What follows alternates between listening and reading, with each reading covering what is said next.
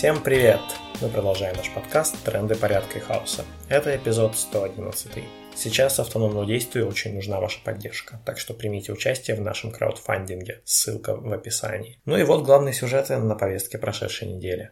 Конечно же, самое главное, что с вечера пятницы и до вечера субботы в России проходил вооруженный мятеж. На момент подготовки этого текста войска Пригожина, которые уже подошли к Москве, развернулись и убыли в свои полевые лагеря. Пригожин не дурак, явно получил какие-то гарантии, иначе не свернул бы мятеж. Как ситуация будет развиваться, остается только наблюдать. Например, куда денут заведенное на него уголовное дело о вооруженном мятеже? Как быть с ракетным ударом, который якобы нанесли войсками Минобороны по лагерю Вагнера? Он и стал формальным поводом для мятежа, хотя доказательств, что этот ракетный удар вообще был, до сих пор не представлено. По той информации, которая есть сейчас, вагнеровцы в ходе марша на Москву сбили как минимум 6 вертолетов и один самолет Минобороны. Летчики погибли. Были и другие перестрелки, взрывы, пожары и разрушения по маршруту следования вагнеровцев. Как это возможно замять, непонятно. И вообще, Пригожин во главе России, даже гипотетически. Это как? Хоть это и гипотетический вариант, но можно пофантазировать. Есть опция, что он не будет убирать Путина, но получит контроль за всеми основными сферами. Вероятно, Пригожин не совсем самостоятельная фигура. Вот и Гиркин говорит, что за ним стоит замглавы администрации президента Кириенко и братья Ковальчуки, которые близки к Путину. Другие версии вроде не всплывали. Ну, в общем, тогда просто ресурсы и рычаги перераспределятся в их пользу. Если же Пригожин Путина уберет, то тут развилка.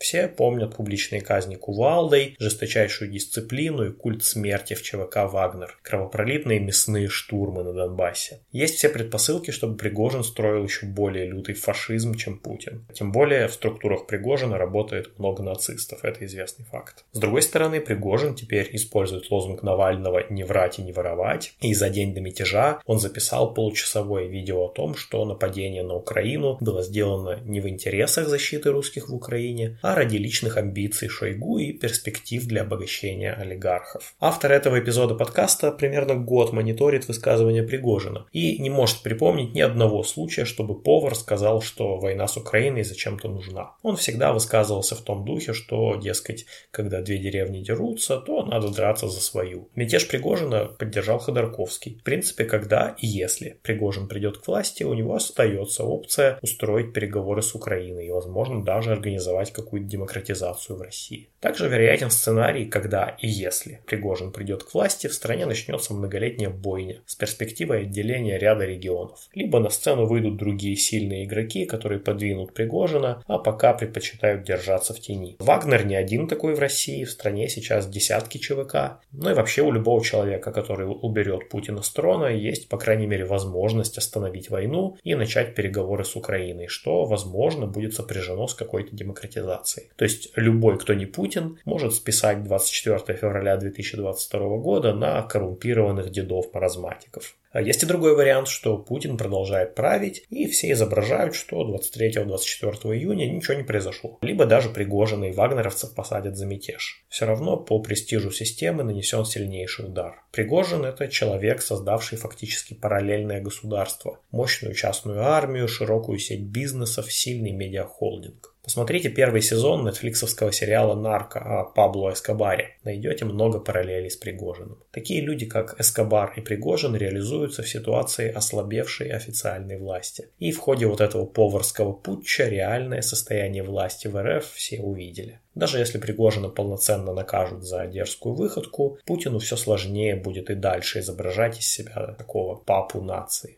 Путинский режим настолько отвратителен, что в целом можно приветствовать любые подвижки к изменениям. Но надо понимать, что многие из возможных сценариев даже мрачнее, чем то, что есть сейчас. А какой-то анархистский вариант развития событий будет гипотетически возможен только нашими усилиями. Как говорят в таких случаях десантники, никто кроме нас.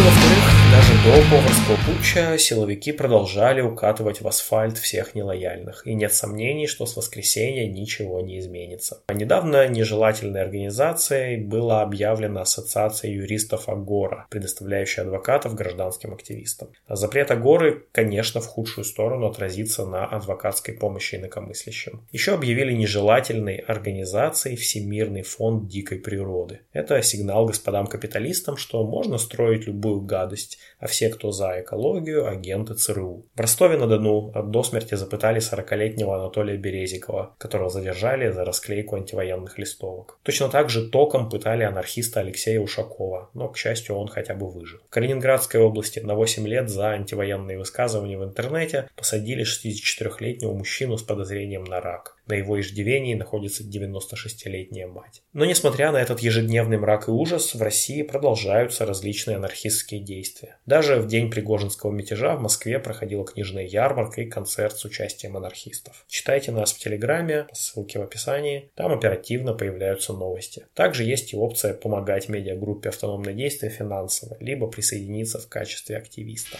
Переполненные